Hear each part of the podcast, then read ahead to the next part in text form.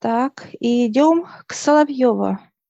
Владимир Рудольфович Соловьев, российский журналист, радио и телеведущий, писатель. Сейчас открывает старец пространства. Мы сейчас входим. Мы благодарим. Выходим из его пространства. И мы сейчас идем сразу к водопаду. Мы сейчас возле водопада, ребята, все смывайте. Весь дым, всю копоть себя. Готов? Можете начинать. Первое, что а, он сидел в своем кабинете, вот в таком своем рабочем месте. Я ему сразу говорю, ну так вы, Владимир, очень постарели за этот короткий период. Вот работа такая. Внутри я прочувствовал сразу же столько очень тяжелой энергии, очень много. Э, тяжело было рядом с ним. Очень много считывать, очень много агрессии внутри такого состояния, которое его жрет изнутри, клокочит в нем. Спрашиваю по поводу семьи, говорит, ну, во-первых, он в семье очень такой, как бы любит семью по-своему, да, очень много претензий разных.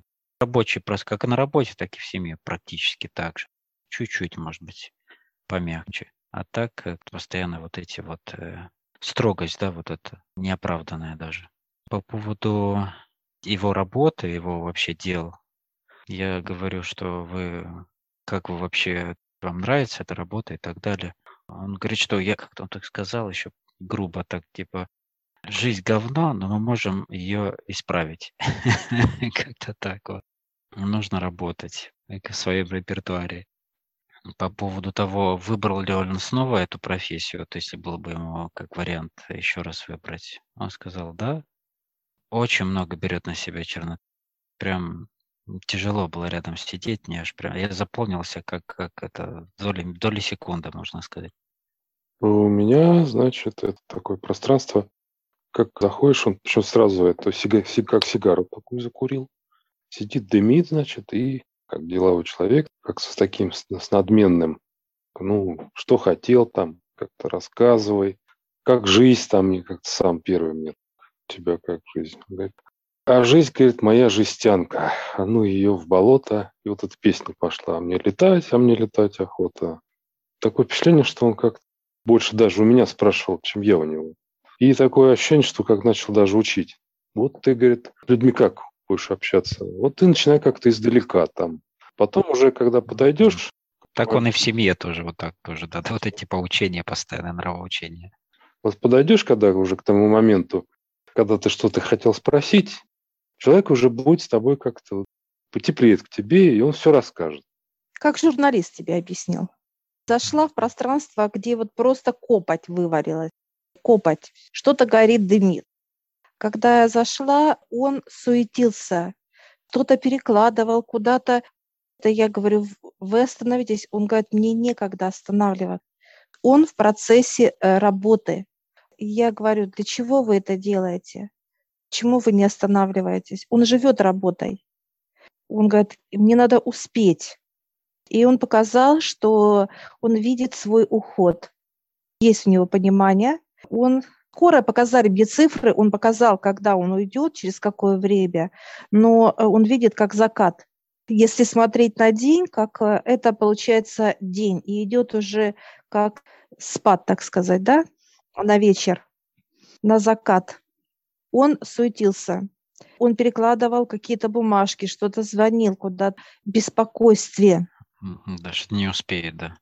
Я говорю, зачем вы еще делаете? Он говорит, чтобы меня запомнили. Он это делал для того, чтобы о нем говорили. Он показал как свой портрет, понимание, что он ушел, и о нем говорят. Чтобы о нем говорили, чтобы некую как память оставить. Что касается э, семьи, привет, пока нет вот этого теплоты, как наполненности. Как на работе, да, то же самое. Да, здрасте, да-да-да, хорошо, и все, и пошел, да, свои дела. Э, черноты много, 40-50%, и он очень много переживает, чтобы понравиться, чтобы угодить. Когда зашла, сразу такое вот пространство довольно просторная, просторная такой масштаб личности э, довольно такой большой. Но сразу вот как в линию электропередач я в какое-то такое поле попала. Мозг взрывается, ховала голову какими-то обручами. Вся я как будто как в электрической дуге какой-то. Конечно, очень много черноты. Напряжение. Напряжение, да. То есть пространство, да. Ну, вот масштаб личности неординарный. То, в каком он сейчас состоянии, просто жуть.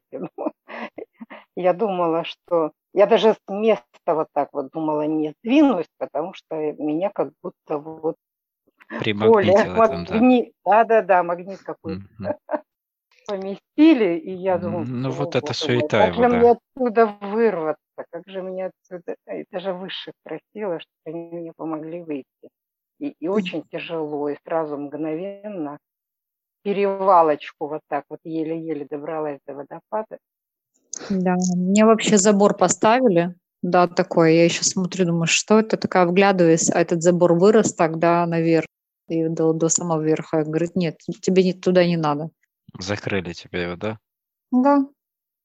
Ну, пространство у меня сразу болела голова, и открылись две дороги. Одна дорога золотого цвета, которая как зер... жернова вот так вот внутри себя крутилась, а второе черное пространство. Черное пространство меня не особенно интересовало, я хотела, что такое вот это золотое пространство. И потихоньку начала двигаться. Когда двигаться начала, оно начало как в спирали, как закручивать как жернова, как бы как скручивать вот еще больше стомат. Но и голова стала болеть больше. Вышла, голова болит до сих пор, даже после э, чистки. Я с ним в диалог вошла. Вопрос задаю. Владимир, вы почему себя так ведете? Почему такой агрессивный? Вы мне напоминаете Муссолини. Он мне говорит, а ты чего хотела? Вокруг меня одни дураки. С дураками как я должен разговаривать? сказали, что он себя просто выше всех остальных, чувствует, ощущает, и он вправе себя так вести, как он ведет. И он, причем на все 150-200% уверен, что у него поведение совершенно верное. Убедить его э, совершенно просто невозможно. Я ему говорю, слушайте, вы, говорю, мне так неинтересно, вообще, я не хочу с вами диалог дальше продолжать. Он говорит, вы мне тоже. Все. Все закрыто. Закрыли, да. Потому что он так себе спозиционировал как бы изначально. Очень много набрал в себе черноты, и поэтому она изнутри у него вот э, дает вот такой результат, да, что вот она его окружает вокруг. Поэтому он так все воспринимает. И миропонимание у него такое же. Поэтому показали, а... что недолго будет жить на земле, и он торопится. Он понимает это. Машину, вот в темноте просто машина вот так вот мельком промель, промелькнулась. Антиквариат есть же такая, Волга первая, такая Победа называлась, угу. такого цвета. Зелено-синего, что ли, такого цвета. Так, хорошо. Какое понимание? Все? Голова болела, затылок сильно сжался на правую ногу, как будто что-то кто-то иголкой колол, чисто на физике вот так вот. Вы считали э, его здоровье, в каком состоянии, и это осталось в вас. Информация, она в виде, что вы понимали, какой-то вот как кляксы, ребят. Понятно, да? Она такая гелеобразная. Нет у вас еще вот этой энергии, ребят, чтобы про- противостоять информации негативной. И она к вам раз-раз и налипла. Ну, у меня как бы просто в пространстве спрашивают. Ну, иногда просто понимание какое-то приходит, а да. не обязательно видеть. Вот понимание, кто ты, что ты, какой ты, или вот какие-то свои вот понимания. Ну вот я спросил пространстве, сколько у тебя там, черноты? Он сказал, 45. Бога ты веришь? Там ноль мне пришло. Я вглядывался в пространство, да, на какими-то там, ну, ну, в общем, непонятный в зрительном образе. Ну, вот э, спросил я про... Понятно было, что человек закрытый, что ему ничего не интересно. Про работу спросил, про творчество. И работа все одно и то же у него. В общем, и творчество такое было. А в конце вот успел про семью спросить. Понимание пришло, что семья ему тоже неинтересна. Вообще информация идет. Ты куб увидел. Что это такое? Это человек, который вот имеет грани, четкость. Любой элемент, он тоже говорит о человеке. Вот ты говорил куб, да? Грани, границы. Это как некая его позиция. Он не тот человек, который будет сюсюкаться. Это не к нему. Он четко дает задание и четко ждет ответа. Это как некое понимание характера, ну, поведения и так далее. Я увидела, он как в кабинете что-то перекладывает постоянно, у него нет вообще минуты уделить мне внимания. Э, что это опять? Я спрашивала у высших понимания, что с ним, что это такое, понимаешь? То, что увидеть, это 10% из 100. Увидел предмет, спрашиваешь, да, выше, что это? Что вы показали за него? У меня у Мишустина были разбитые стекла. Я так и не поняла, что это было. У меня вот как понимание личное идет, да? Типа как разбитое э, не то что стекла, а как сердце разбит. А можно мне сказать? А, Владимир Самоловьев мне показали, что он, а, ну, как несгибаемый характер, потом показали, что он жесткий, черствый, упрямый, гордый, и все в таком русле показывали. Ну, как... Без сомнений.